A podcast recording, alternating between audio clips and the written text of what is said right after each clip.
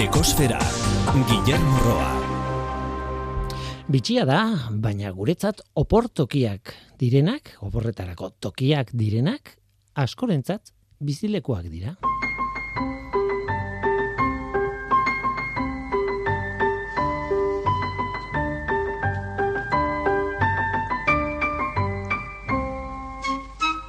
Kaixo denoi ongietorri ekosferara.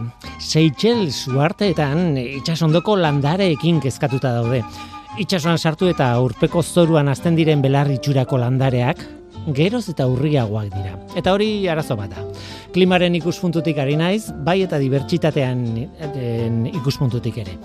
Abantailak besterik ez dituzte urpeko landare horiek egia esan. Baso batek baino CO2 gehiago xurgatzen dute ikerketa da baten arabera, hogeita mabost aldiz azkarrago gainera.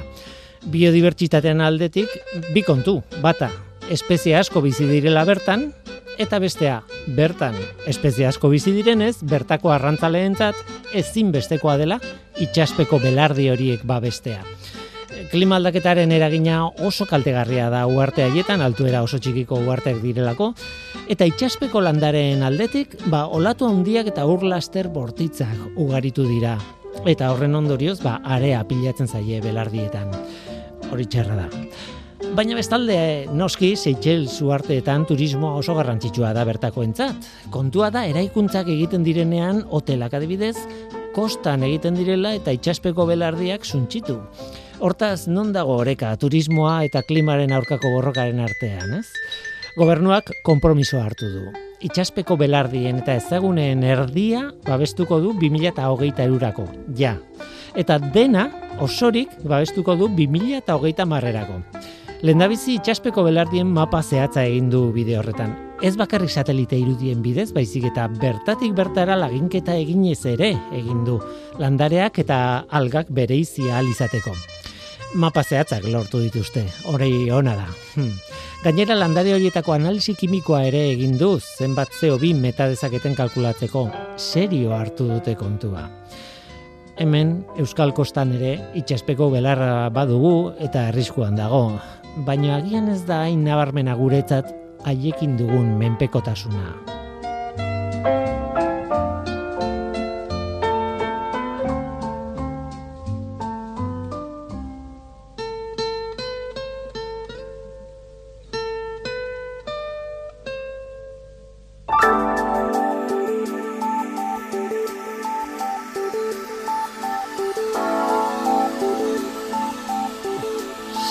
Beti bezala planetaren CO2 mailari begiratu beharko genioke orain, baina berdin jarraitzen dugu. Azaroaren bukaeran, mauna loa sumendia erupzioan sartu zen berrodi urte baino gehiago zinaktibo egon ondoren. Eta bertan dago behatoki klimatiko ospetsu bat. Han neurtzen da airearen, airean dagoen CO2aren kontzentrazioa eta balio hori planeta osoan dagoen CO2 mailatzat hartzen da. Tira, han neurtzen zen, eta hangoa planeta osoko zeo bi mailatzat hartzen zen. Erupzioak eten egin ditu neurketak. Ez dira eten hasi zenetik, hasi zirenetik mila bederatzen da berrogeita meretzian, ba, pentsa. Baina orain erupzioaren ondorioz behatokia argindarri gabe geratu da, eta ezin da bertara iritsi errapidea bera ere mostu egin delako, laba dela eta. Adituak ari dira beste toki bat bilatzen, beste toki egoki bat bilatzen neurketak egiteko, baina ez da erraza arrazoi askorengatik. Zeobia edozin tokitan neurdu daiteke errez, baina ez da erresa planeta osoaren egoera ordezkatuko duen toki egoki bat topatzea. Horretan ari dira, gutxi gara bera badakigu, lareunda hogei ppm inguruko kontzentrazioa dugula planetan, pila da, zenbaki horoko raizateko, baina tira. Egun hauetan, urtearen zikloaren gatik larunda mazazpi inguruan gaude, baliotan gaude, baina euskalo, zenbatzi, zenbaki zehatza ez dakigu, ezin baitu mauna loan neurtu. Gauzak aldatu egingo dira bestalde, urtarrilaren batetik aurrera legedi berria dator autoen emisioi dagokionez. Arautegi berriak zer ekarriko duen nola egongo garen galdetu nahi diogu Javi Oskoz Don Boskoko automobilgintzako irakasleari eta gure kolaboratzaile finari. Eta baita galdetu nahi diogu ere ea gu hemen Euskal Herriko hirietan aldaketa horretarako prest ote gauden ala ez. Ez dakit erantzunik izango den. Bestetik albiste on bat, lehen aldiz lortu dute energia fusioa erabilita. Tia, fusiotik energia lortzea erraxa da, baina beste energia kantitate handi bat inbertitu behar duzu horretarako. Azkenean balantzea positiboa atea barko luke eta hori da zaila dena. Energia gehiago eskuratu beharko litzateke prozesuan inbertitzen dena, baino ba, hori lortu dute lehen aldiz estatu batuetako reaktore batean. Horretaz hitz egin nahi dugu. Hori da gure gaurko eskaintza. Zu ongi etorria zara. Murgildu zaitez gure ekosferan. Como un pájaro en el cable, como un borracho en una noche interminable. Yo voy buscando, yo voy buscando mi manera de ser libre. Como un gusano en el anzuelo. Como un antiguo, como un antiguo caballero, yo voy guardando todas las cintas que gané, que gané para ti,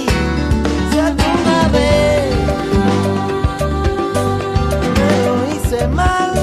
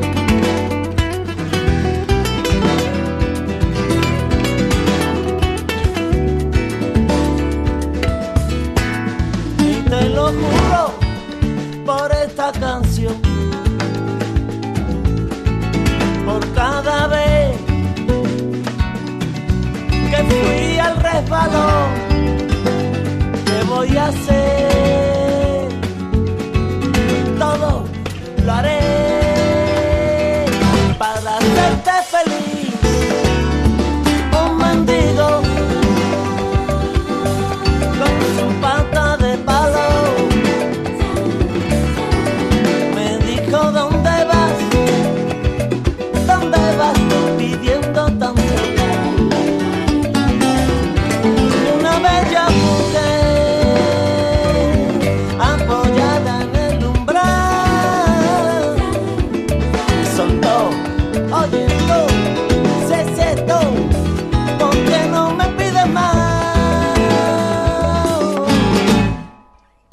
pájaro en el cable, como un borracho, en un coro de medianoche interminable. Yo voy buscando, yo voy buscando mi manera de ser libre.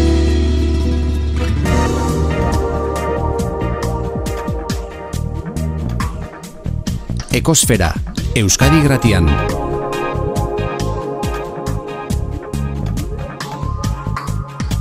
Ekosfera. Ez zaigua azten, 2008 biko abenduan gaude. Behar bada beste hilabete batzuetan igual azten, aztu iten zaigu zer gaude. Maiatzean, apirilean, ez. Baina abendua denean mundu guztiak itxi nahi du urtea, mundu guztiak egin behar ditu gauzak eh, eguberriak baino lehen edo eguberritarako edo dena delakoa eta ez zaigu azten abenduan gaudela. Batira horren aitzakiakin urtarrilera begiratzen jarriko gara orain urtarrileren eta autogintzaren edo autoen e, kontuetan 2003ko urtarriletik aurrera urtarrilaren batetik aurrera gainera arauteki berria datorkigu bueno, eh, autoen emisio murriztutako gunei dagokienez. Eta horreta hitz egiteko, badugu betiko lagun bat, hemen, Javi Oskoz, Don Boskoko irakaslea automobilgintzakoa, eta horixe, gure kolaboratzaile fina, kaixo Javi. Kaixo, ondo, ondo samarko, bai, momentuz bai. Zuek ere begira, ez? Urtarrilera begira. Bai, bai, urtarrilera eta datosten aldaketa guzi pues, begira, ez aldaketa desente datosti, ez, automobilitzan. Bai, gainera, eh, planteatu genuen, zer, zertaz hitz egin dezakegu, zuk segituan atea zenuen gaia, eh, gai gainean daukagula. Puri purian dago. Bai, bai. Eta, udaletxiak hor daude, dena buru hausten, haber, hau nola martxan jarri, nola ez, legediak irakurtzen, Europa, Europatik handadoren legedia er zer esaten duen, zer ez duen esaten, eta bueno, ikusten da, bueno, e, informazioa zehatza ez dutela eman, udaletxeak eta gure agintarik ez dutela eman, eta jendea behintzat, e, mm -hmm. momentuntan, pues, bueno, e, kakanazte badakala buruan, ez dakila ze posible dunein, zer ezin duen posilein, ze kotxekin bai, ze kotxekin ez, eta bueno, hoi pasatzen da informazio zehatza mm -hmm. emate ez Nik gauza bat kontatuko dizut, e, abuztuan, Lisboan egon nintzen, eta mm, ara joateko, ba, hainbat aukera begiratu genitun, eta azkenean, erabaki genuen, ba, autoan jongo gara, kotxez jongo gara. Eta, ba, batean norbaitek esan ziren, baina kontuz, e, Lisboaren gunean, e, gune historiko hartan, bueno, uh -huh. zen bat eta zentroago joan, sartzen ari zara, ba hori emisio murriztutako guneetan. Zure kotxea egokia da hortargo? Eta, ah, ba, ez dakit. Eta hasi nintzen begira, ba, ez dakit, burua bueltak hasi zitzaidan, da momentu batean planteatu nun, bueno, e, aireportuan utziko dut kotxea kanpoan, eta hartuko dugu, e, ez dakit, metroa edo dena delakoa. Azkenean, ez zegoen kontrolik ezertarako, eta, mm, bueno, kotxea nahiko berria daukagu, baina sartu ginen, barruraino eta ez dut berririk izan. Isunik ez duzu jaso. Ez isunik ez dut jaso, eta gainera, ez nuen, e, alako kartelik ikusi, baina ustez, barruan ezin zen, e, edo zen kotxearekin ibili. Be, ustez, baina praktikan nik ustez baiet. Be, irigune honditan, bai Lisboa, Madriden, Bartzelonan, jada mazkite, urte de xente olako gauzekin, egia da ere bai, pues bueno, epaileak edo etzekit, e, hor tartian sartu diala eta irigune handietako hainbat eremu hoiek beintzat debekatu o beintzat bertan bera utzi dituzte, Madrid Central da, mm. hori guztia hor ja betikoa, ez? Politika eta dana hor tartian sartu dira, baina bueno, bai, bai Bartzelonan, bai Madriden hori ja eta baita Lisboan zuk esan bezala ere, e, gauza hoia martxan jarrita zaka. Ba, eta Baino, iparraldeko hirietan aspalditik, bai, bai, Londresen bai, ezin da sartu gotxeakin. Bai, bai, Londresen berdin, Londres izango zan aurrenetakua. Edo Kopenhagen, edo olako bai, bai. Baino, eh, argitu beharra dago, kotxeekin sartzia badago, bai, baino, segunda ze kotxe.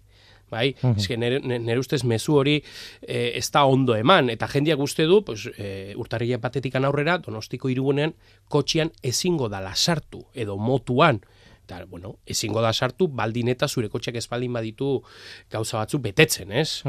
Eta hori argitzeko gaude hemen. Hori da, a ber, e, e, araua pixka bat azaltzen dugunean, bueno, e, lehen da bizi esan behar da, helburua noski, badela, denok, ba, mm, gustatzen zaigun helburu bat dela, esan nahi dutez, 2000 eta berroita mar garren urterako, CO2 emisioak zerora jetxine dituzte, e, eta claro, modu bat hori egiteko. Claro, da, un batetik bestera hori ezin da lortu. Hori da. Orduan... Eta orduan orain dago emisioa murrizte, emisioak murrizte, autoen emisioak murriztea. Eta bueno, hor barruan gainera jartzen zen idan, ez? E, badaudela airearen kalitatea, ez dakit, hainbat helburu daude hor, ez? E, aldaketa klimatikoaren kontra, bueno, ekitzean saiatzea, garraio eta mugikortasun jasangarriagoa bultzatzea, efizientzia energetiko bultzatzea, eta oso harrigar, bueno, harrigarria egintzait, hau Parisko goibilerako ondorioa dela. Bai, bai, 2000 bai. Hor, bere garaien jo, jendia goatuko da, ez, ez? Kiotoko protokoloa, eta, eta bueno, Parisko akordioa, eta, bueno, helburu horietan gure agintariak, goi agintariak biltzen direnean, pues, bueno, ez dakit, beste gauzen artean gauzak erabakitzen dituzte, ez? Gero, claro, hori mundu mailan eta gero bakoitza beren esparruan pues, hartzen ditu hartu barreko erabakik, ez? Eta Europak badu erabaki bat hartua, plan bat badu, eta beren plana esan bezala, 2000 eta berroita margarren urtean emisioak, CO2 emisioak zerora geistea. E, estatu batuak zein duen, e, Indiak zein duen, Txinak zein duen, pues bueno, betikua, ez? Baina, bueno, argita garbi nik uste ez dagoela itzakilik, e, aldaketa klimatikoa hor dago, eta zeo zein barra dakau. Bai? Europak printzipioz plan da daka, e, helburua argi daka eta helburu horrera iristeko pues hainbat ataz bete beharko dituzte, ez?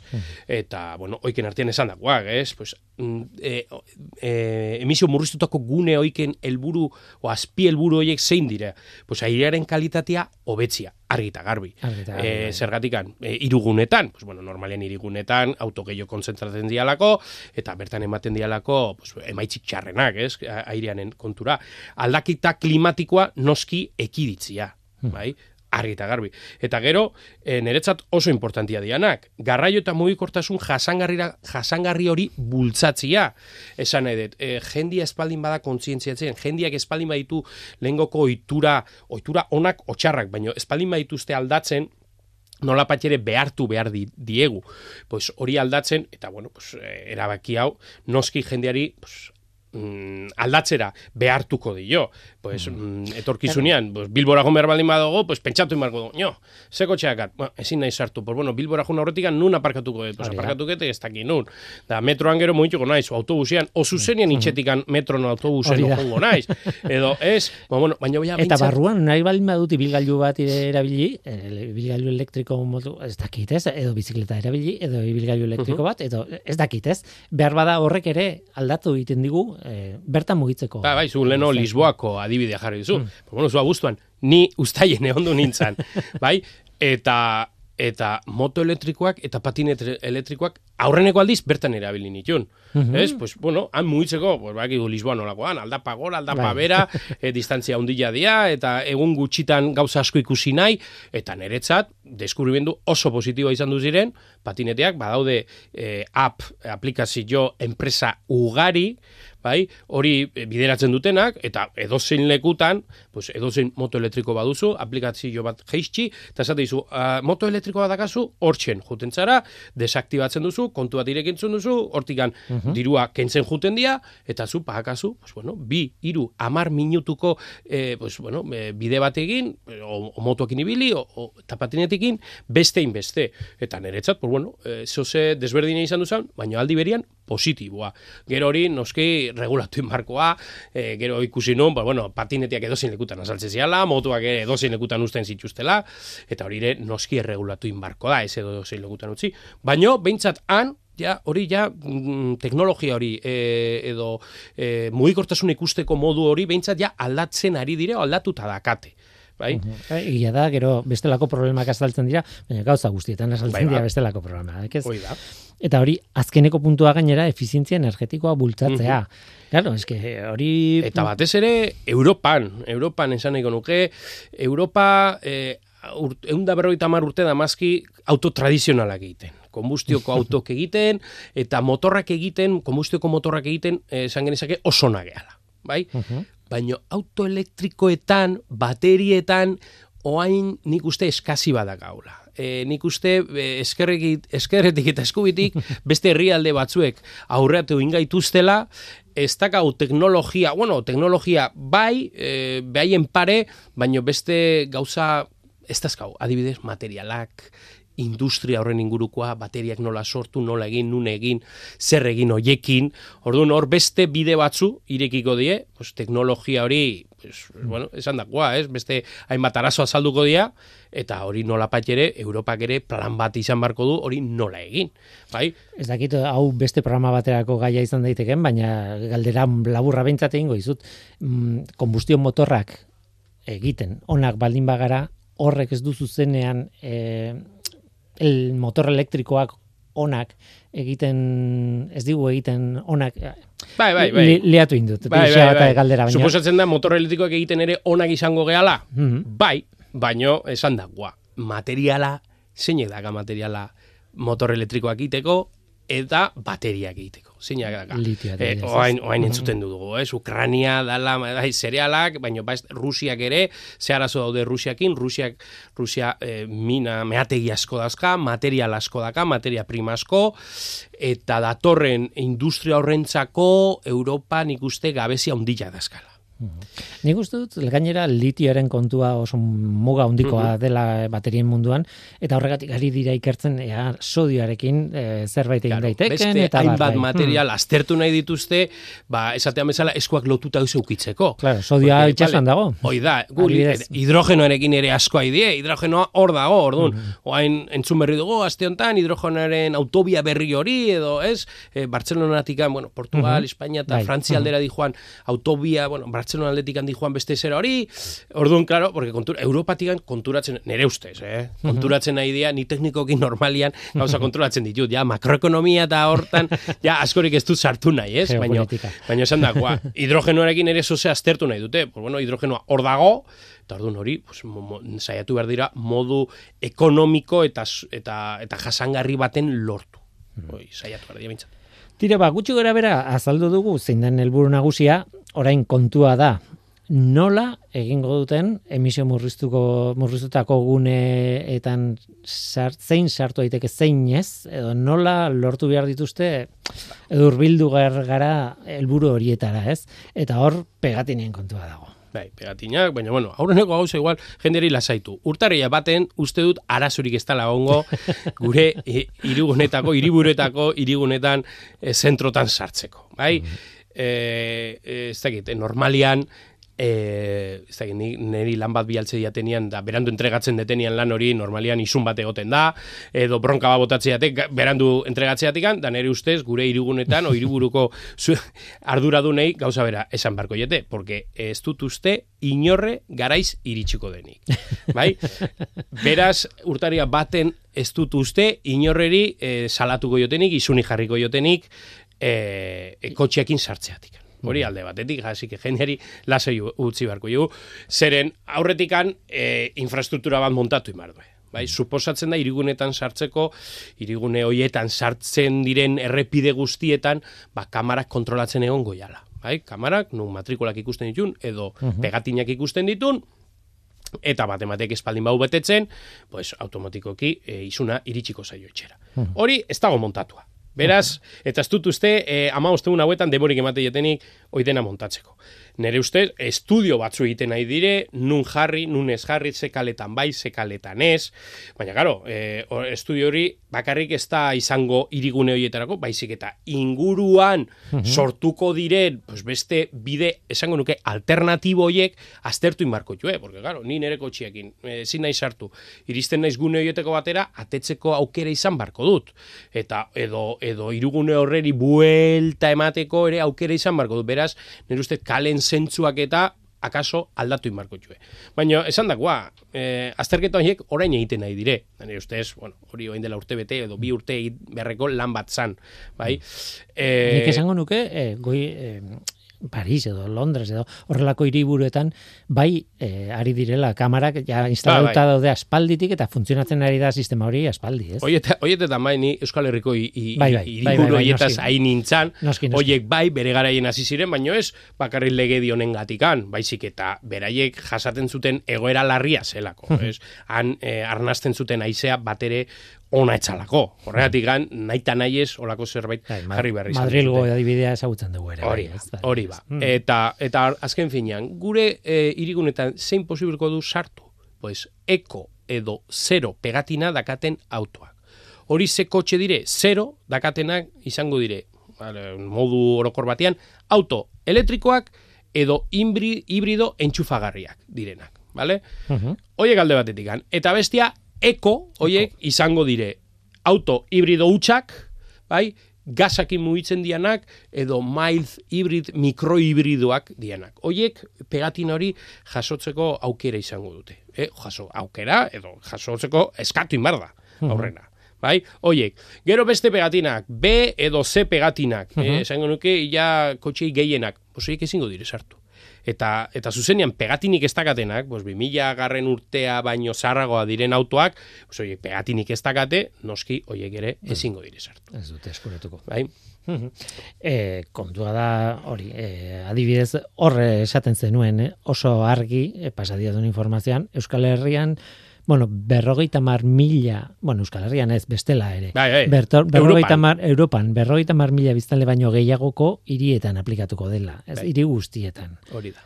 Eta zerrenda bat bidali diazu gainera, e, egin diazu lana, zein Bai. dira, Euskal Herrian zein dira hiri horiek. Bueno, Gasteiz, Bilbo, Barakaldo, Getxo, Donostia, Irun, Iruña eta Bayona. Bayona gutxigatik, eta gutxigatik ez da sartu erne Portugaleteko biztanleek. Bai, e, okorrez paldi mano, behitzen egon du nintzen, eta etxan inunea saltzen, baina gero zerrenda baten ikusen, ez da, berroita sortzi mila biztanle ozer ditun, así que erne Portugaletetarrak, e, zuek ere bestela laizter sartuko zazte. E, horrek ez du esan nahi, udaletxe batek bere kabuz e, norma hau martxan jarri nahi baldin badu, pues, noski joder, jartzeko aukera izango dula, libre dire. Kasu batzuetan dut eh, elkarren ondoan pegatuta dauden eh, udaletxeak ba, eh, batzuzkero behar bada pasatzen baldin badira horretatik eh, hainbat eh, adibide ezagutzen ditugu Euskal Herrian datuak ez dazkat buruan beraz ez dut Hmm. izenik esango baina ezagutzen ditugu eh, behar bada hiru edo lau gu- hirigune pegatuta daudenak eta dena bat hartuko bazenu ba, behar bai, bada- noski eh, Hmm, baina, pasatzen bueno. dutela seguro. hori da nire nik buruan dudana Baina, eh, oraingoz momentuz, norma hori esaten du. Hemen digan urte batzutara normari zorroztuko gala, ba, segurienik bai. Mhm. Porque hemen digan ez dakit zenbatera, berriz ere hasiko dire neurketak egiten, da ikusiko, da nere, tamales uste dut ikusiko dutela askorik ez tala jaisten. Bai? Baina, bueno, momentuz horrela, beraz, esan dakoa. E, Kasu. nola kontrolatuko dute? Esan dakoa, pues, kamara bitartez. Eta hori, e, salbu espenik baldago, bai? E, baina eske ni bertan bizi naiz. Ordun kotxe saldatu barra dakat? Ez. Zu hirigune baten bizi baldin bazara eta zure kotxea, e, orain dela 30 urteko kotxea baldin bada, lasai, kotxea bertan enpadronatua baldin badago, erroldatua baldin badago, ez duzu arazurik izango eta sartzea posible duzu. Bai, e, baino, esan dagoa, Lisboara joan dela, edo da etorkizunean, donostira joan dela, e, eta irigurena joan de, dentista joan detelako. Bueno, zuk ere posibleko duzu sartu, baldin eta aurretik e, parkin erreserba bat egin baldin baduzu. Ba, seguru aski, oain ez dakit e, posible da, baino posibleko da aplikazioak eta jarriko txuen martxan, eta moiakin, zuk ez dakiz nungo parkinean plaza bat erreserbatuko duzu, eta plaza horrekin, pues bueno, habilitatuko dizu, behintzat denbora baten parkinen sartu sartu alizateko. Hori adibidez. Et, lanea dijoaztinak, berdin. bai ideia da ez ibiltzea iritik al- alde batera eta bestera, baizik eta iritsi edo aldegin, ez? da, Eh, hoi da, hori zibiltzea da. bueltaka, hori lehen esaten zeuten, bueno, en- egiten genuen hori, ez, ui, kali hontan ez dut aparkatzeko tokile behitu, behituko ez beste hortan, beste hortan, hori ekiditu nahi dute, bai, ala bai. Jun, aparkatu, eta martxa, besterik ez. Bai, eta horretarako jakin behar duzu alde zarretik nun aparkatuko duzun. Ba, Hori ez dago gaizki, eh? Burua uste. Bai, bai, Buruko bai, bai. min desente Oh, kenduko. bai, bai, gasolina desente erretzen daula, bai. Seguro problema gehiago sortu dituela, baina behintzat. Tira, em, esan duguna, e, noiz hasiko da teorikoki urtarrilaren batean, baina, claro, e, teorikoki. Teorikoki. E, entzuten degunez, e, nik ere hitz egiten egon du naiz, hainbat udaletxekin, e, eta, bueno, esan diate, urtarriak batean fijo, fijo, ez tala egongo. Bai, eta entzuten diren albisteak, donostiko udaletxeak ere, hiru hilabeteko epe muga bat jarri du berriz ere, bueno, e, atazen bat martxan jartzeko, eta ikustean ez, baina, bueno, pixkana, pixkana, eta, bueno, eta martxan jarri nahi dutenian ere, ez dute dena bat, era bat aldi berian jarriko. Bueno, hasiko dire gauza bat jartzen, beste batzu, kale batzu, petxatzet, pixkana, pixkana, jungo jala oidana jartzen. Baina esan dakoa, kotxekin, segunda ze kotxekin, sartzea edukiko dugu. Bai? Baina, bueno, esan dakoa, honek gero ondorio batzu ekarriko ditu. Bertan bizi diren biztanleak edo irugunetara juten dan jendia, pues azkenian naita nahi ez behartuta egongo da kotxe saldatzera. E, edo kotxe saldatzera gaude asko. Eta ja, behin aldatzen hasi eskeo, pues jendiak esango, pues, bueno, ja asingo naiz beira, pues auto elektriko bat, o edo zero, edo eko pegatina hoi betetzen duen auto hoitako bat. Noski, eh, Hau ere teorikoa da, ez? teorikoa da, eh, baina ba- batzu ja es- esan dagoa, ez que ja nahi eta nahi ez, ja askotan joan barra izaten dut, por lo que sea, gauza bat beste, da, bueno, orduan, arazoa zein da, ondori horrena, eh, gaur egun da, on merkatua oso garestia da. Horregatik esaten. Oso garestia da, la teorikoki, orduan, claro, eh, oso garestia da. Eta orduan hor irikitzen da beste, mm, ez dakit, arazo bat, edo Europak ez dakien, bueno, jakingo du, noski, ni baldin baki bere jakingo, eh? ez? Baino, e, e, hor badago herrialde bat, Txina, deitzeana, e, e, erabaki hauekin, bueno, txalokaidianak. Zeren Txina, teknologia elektriko hau guztia badaka. Lehen esan bezala, beraiek badute materia prima hori guztia. Badakate teknologia. Badakate industria. Bai? Bateriak, autoak sortzeko industria guzti hori, beraiek badakate. Eta beraiek badazkate ja automarkak. Automarka desberdinak, ez? E, oain jendiari izaten badi Zenbat automarka izautzen txuzu? Tasiko lirazteke, Seat, BMW, Mercedes... Ba, bueno, jakin dezazuen, e, Txinan badaudela hogei automarka desberdin, guk izautze txugunak, o, bueno, batzu bai, bai, Nik behintzatez? elektrikoak ja Europan sartzeko prest daudenak. Hogei automarka baino gehiago. Bakarrik txinan. E, bi esango ditut. Igual jenderik gehien e, sonatzen dientenak, o, ge- o igual azken hilabete hauetan gehien ikusi ditunak. MG, que jendeak esango du, baina hori ez altzien inglesak. Bai, inglesak ziren, oain dela un urte. Baina txinatarrak zein dute. Marka hori, ja, marka hori, ja, erdi itxita zeon, azken urte hauetan desastre hutsa izan du da, eta zituzten modelo, bueno, itxi bankarrota, eta hori guzia, orduan, txinatarrak zein zuten, marka erosi. Bai? Logoa erosi, marka erosi, baina produktua berez, euneko egunean txinatarra da. Eta, eta elektrikoa da. Eta momentu honetan Euskal Herrian saltzen da kotxe hori. Momentu honetan kotxe horiek ja kalian daude. Bai, MG autoiek. Eta bestia, geroz eta gehiago ikusten dana, marka beste txinatar bat, Link Anko. Link Anko, esaten diogu, Link Bai, Anko. Link Bai? Company. Gero, Bai. Mhm. hoi da, e, geroz eta gehiago ikusten dana autoa da. Esango nuke, azken sei, sei hilabeteotan, e, Jesukriston arrakasta izaten nahi dala, e, sub edo tokamino zoitako auto bat dala, bueno, behintzat hemen ikusten da modeloa, eta desente saltzen dana, bai?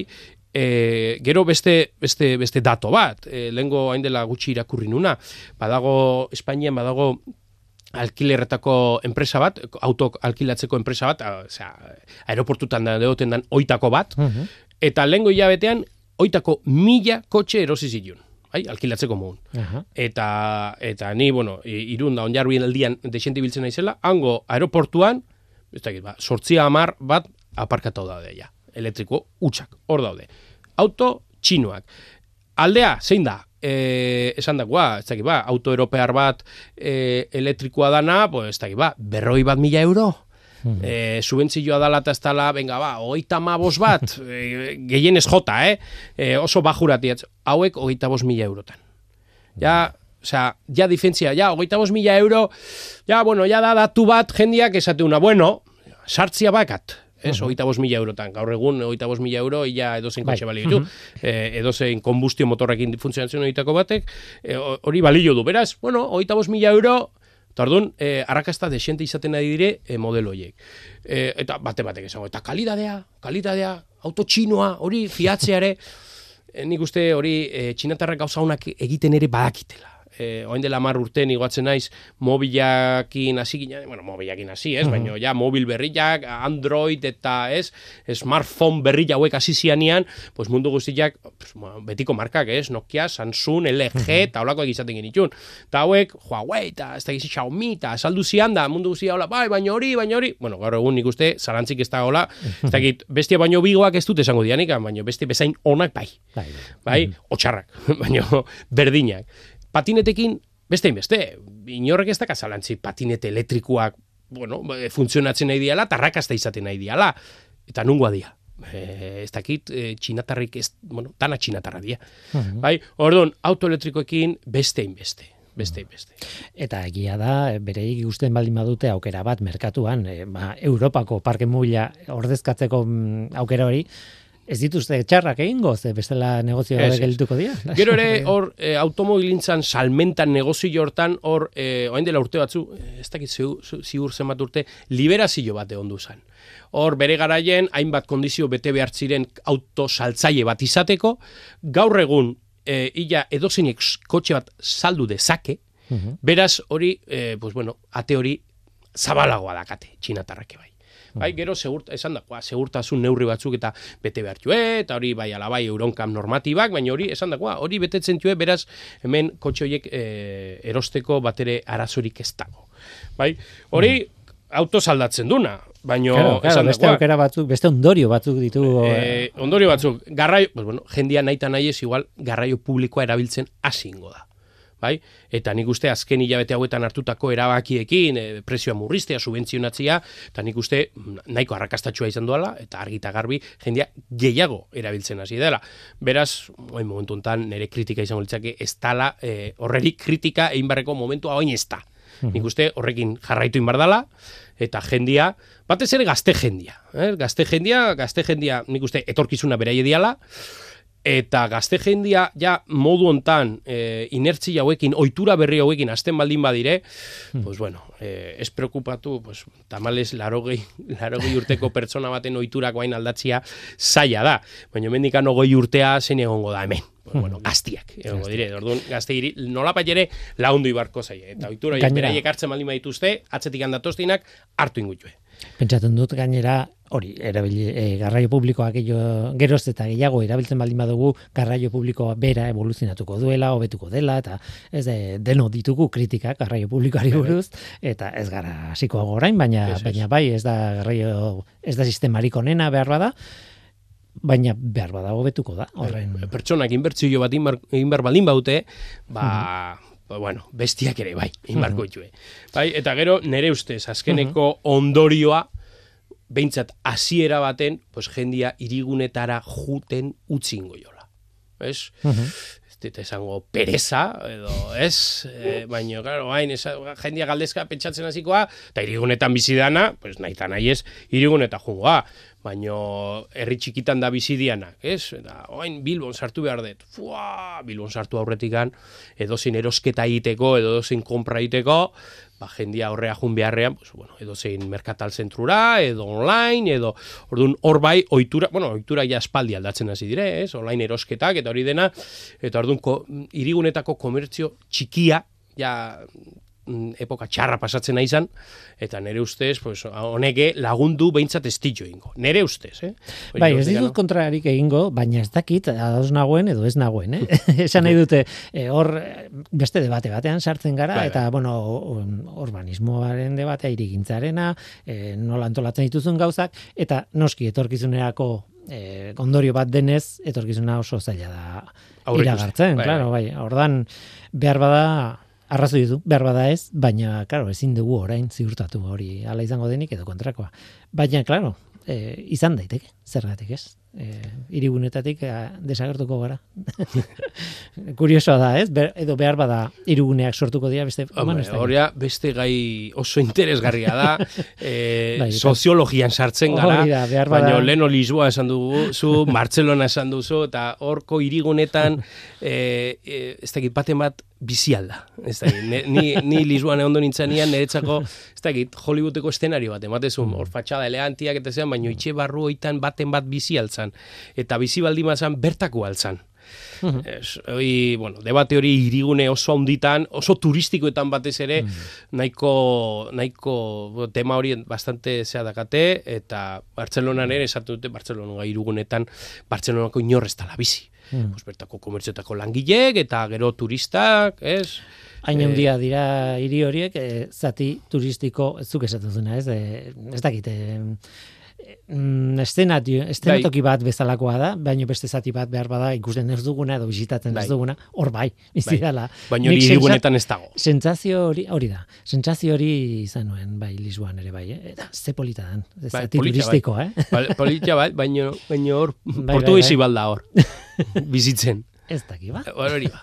Bueno, hori Ez beste bateako. Bai, bai, bai. Eta behar bada gu ez gara egokienak horretaz hitz egiteko, Ez. baina, bueno, hemen botatzen dugu, ze. mikroa irikita dugulako. Em, beraz, labur bilduz, urtarrilaren batian, arautegia, normatiba aldatuko da, ba, horixe, autoen emisio murriztutako gunei daugionez, egokitu beharko gara gu, e, zuk lasaitasuna ekarri duzu, e, aldaketa hau ez da bapate, bapatekoa izango, moldatu ingo gara, egokitu ingo gara, ez, hori da, mezu ba, nola baitz. Naita nahi ez. Tira ba, Javi Oskoz, eh, Don Boskoko eh, ai, automobilgintzako irakaslea, irakaslea eskerrik asko gurekin izateagatik, Baizuei. ez zaitut ikusiko, beraz, e, berrion, urte berrion eta zea berrion guztiak. Berdin. eh, eta eskerrik asko. Hoi da.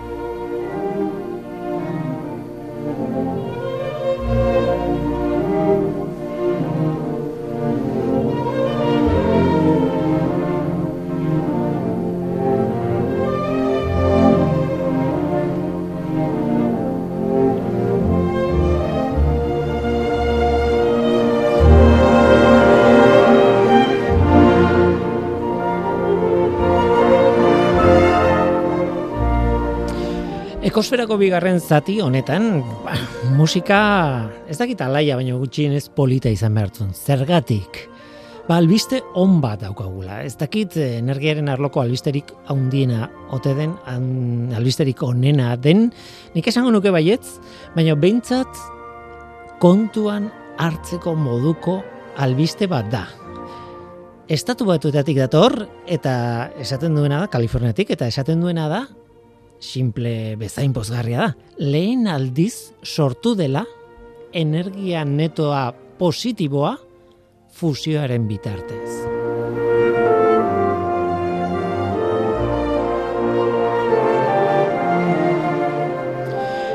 Egia esan zenbakiei begira, zenbaki txikiak dira.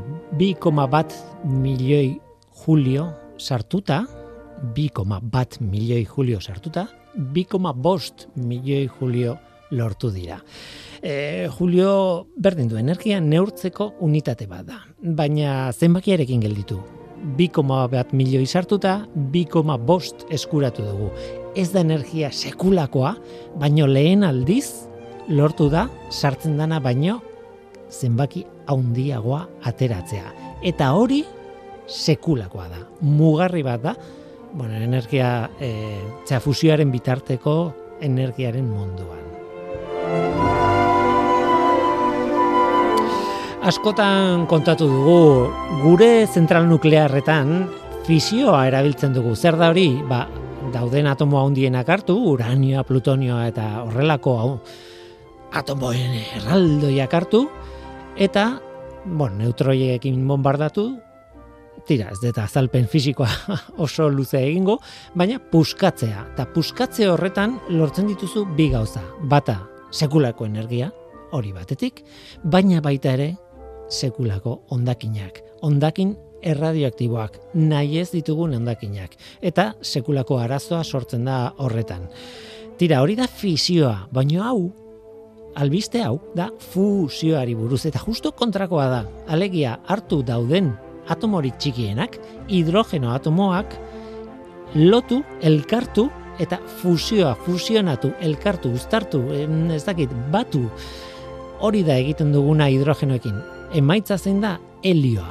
Helio atomoa oso egonkorra ez da bat, ez da e, printzipioz, ez da ez printzipioz ez bestela ere ez da erradioaktiboa, baina prozesu horrek ere sekulako energia askatzen du. Eta hori da eguzkian eta izarretan gertatzen den prozesua. Zein da problema? Erabili nahi baldin badugu, ba, eguzkian sekulako presioa dagoela, daukan masa handiaren gatik presio oso altuetan dagoela, baita temperatura oso altuetan, eta hemen ezin dugu sortu halako presio bat. Beraz, zer egin behar dugu? Ba, temperatura izugarri handitu, puntu jakin txiki batean, eta hortik, fusioa lortuz gero, teorian, sekulako energia aterako dugu. Problema da, eman behar diogun, aste edo prozesu horri eman behar diogun energia oso handia dela eta atera behar duguna, ba, lehen esan dakoa, normalean izaten zela txikiagoa ematen geniona baino ordan negozio txarra daukagu. Ba, lehen aldiz estatu batuetako erreaktore batean lortu dute fusio prozesu horren bitartez energia gehiago eskuratzea sartzen dena baino.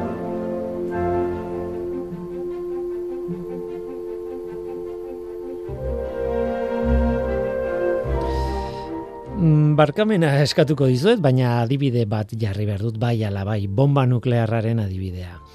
Bomba nuklearretan, bomba atomikoa, ba, biak ere bazeuden fisioa eta fusioa. Fisioa izan zen, ba, adibidez Hiroshiman botazena, edo Nagasakin botazena, Plutoniarekin, Uranioarekin, eta sekulako e, energia pila eskatu zuen, eta, bueno, badakigu, ez? Bigarren mundu gerraren bukaeran zer eragin zuen e, bomba atomiko horren erabilerak. E, ez dut justifikatu nahi, inundek inora. Baina urrengo urteetan H bomba hidrogenozko bomba lortu zen. Hori zen fusio bomba bat. Eta alegia, fusio hori aktibatzeko, fisiozko bomba bat nolabait erabiltzen zen aktibatzeko. Hiroshimako bomba bezalako bat erabiltzen zen H bomba bat e, e, aktibatzeko eta sekulako estanda lortzen zen. Paralelismoa hor dago, baina noski, ez dut horrekin esan nahi, ondo dagoenik hori, ez? Baina, e, kasu honetan, energia lortu nahi dugu, noski, fizioa erabili gabe aktibatzeko.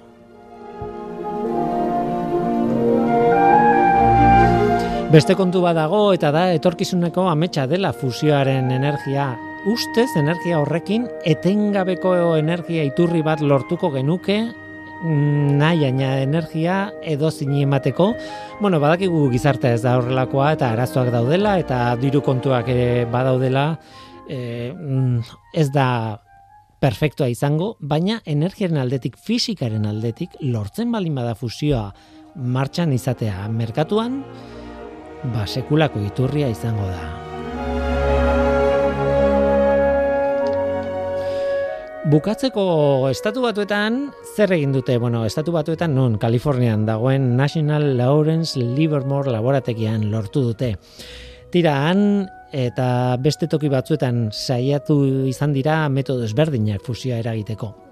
Angoa zein den, ba, deuterio eta tritio, alegia, e, hidrogenoaren isotopo ezberdinak e, batu, elkartu, eta laser askorekin bombardatzea zer lortzen duzu? Ba, hidrogeno atomo horiek fusionatzea eta prozesu horretan sekulako energia ateratzea. Eta hori da lortu dutena. Ez da erresa, nik horrela osoa esaldi bakarrean kontatu dut, baina ez da esaldi bakarreko kontua. Fisika asko dago horren atzean, eta denbora askoz aritu dira ensaiatzen eta esploratzen bide hori. Ingalaterran beste modu bat erabili dute eta Europan ITER proiektuaren bitartez beste modu batzuk ari dira erabiltzen eta bueno, maitzak ari dira ematen pixkanaka, baina estatu batuetako National Lawrence Livermore laborategi honetan, ba, modu horretan lortu dute lehenengo aldiz energia netoa positibo izatea fusioarekin. Esaten dudana, ez da lehen aldiz lortzen dutela zerbait, 2018an ja berrogeita mabost mila julio lortu zituzten, hori asko da, baina 2008 batean salto izugarrea lortu zuten, hobetu zuten teknologia, eta milioi bat irure mila julio lortu zuten ematea, hori sekulako energia da. Baina oraindik etzen gainditu eman behar zitzaioan energia hori. Etzen eskuratu e, balantzenetoan energia gehiago sartuta sartu zutena baino. Hori orain lortu dute. Azkenean lortu dute 2 milioi eta eun mila julio emanda, 2 milioi eta bosteun mila julio eskuratu dira. Beraz, berriz ere esango dut, eta albiste garrantzitsua da energiaren munduan, estatu batuetan, Kalifornian, lortu dute lehen aldiz, energia neto positibo bat, fusio nuklearraren bitartez. Etorkizuna hor dago.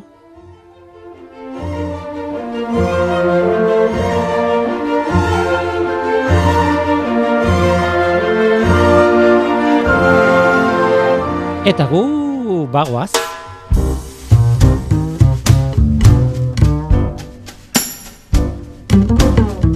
Eta onaino gaurkoa oraingo zau izan da dena hemen ekosferan. Mikel Olazabal teknikan eta ni Guillermo Roa mikroan.